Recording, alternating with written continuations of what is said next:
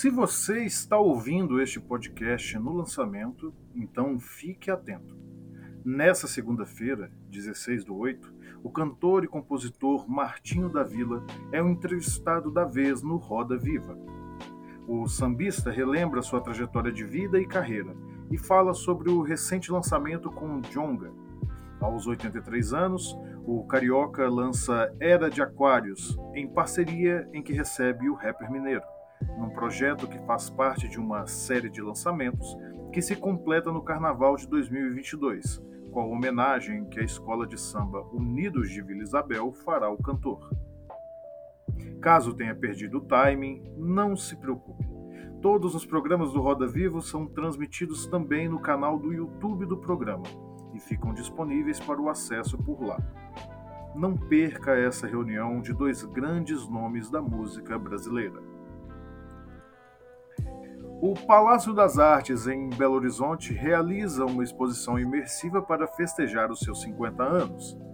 A exposição, chamada 50 Anos em Cinco Atos, é aberta ao público e estreou na última sexta-feira no Palácio das Artes.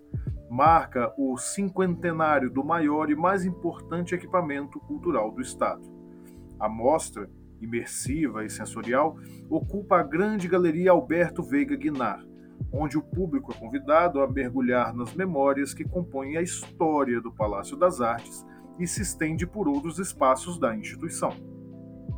Enquanto isso, em São Paulo, com o afrouxamento da quarentena a partir desta terça-feira, dia 17, parques e museus da capital poderão voltar a funcionar com 100% da capacidade e sem limite de horário.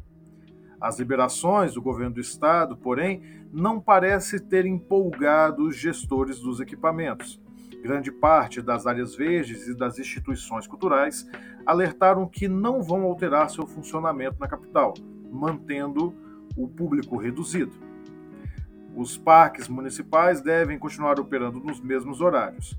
E segundo a Secretaria do Verde, os espaços não deverão sofrer mudanças no funcionamento, para seguir ainda as recomendações de distanciamento social e os protocolos sanitários recomendados pelas autoridades médicas.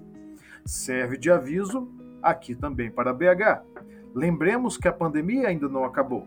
Se for sair, vá de máscara e mantenha sempre o distanciamento social. Evite aglomerações e lembre-se de estar em dia com a vacinação. Daí, é, é, eles vão receber um documento assim: vocês têm 72 horas para aprovar, para aprovar o voto impresso e para tirar todos os ministros do Supremo Tribunal Federal. Não é um pedido, é uma ordem. Vocês vão ter uma ordem. É assim que eu vou falar com, com, com o presidente do Senado.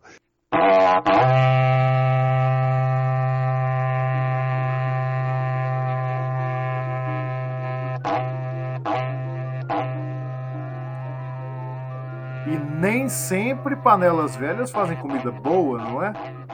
Outro dia mesmo, o roqueiro Marcelo Nova, da banda Camisa de Vênus, promoveu um show de horrores falando contra o isolamento social na televisão.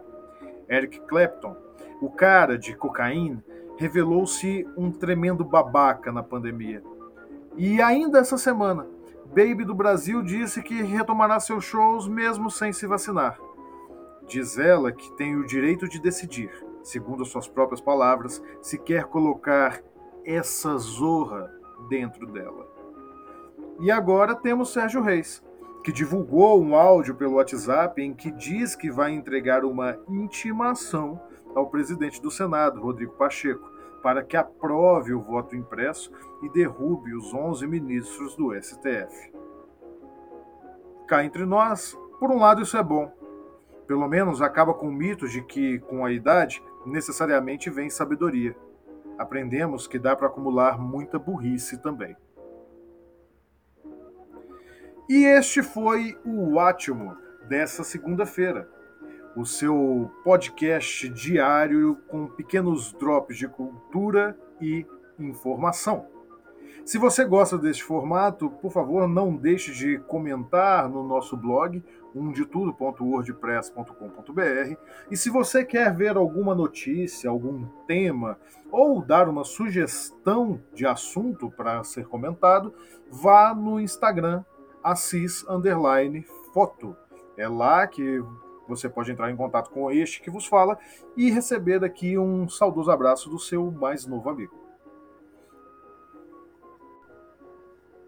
Nessa primeira semana, estamos testando um pouco a periodicidade do programa. Estamos vendo se funciona melhor pela manhã, pela tarde ou pela noite. Então não deixe de dar a sua opinião também e compartilhe este podcast com seus amigos para que eles fiquem sempre informados daquilo que eles não necessariamente precisam saber, mas que querem mesmo assim. Um grande abraço e até mais!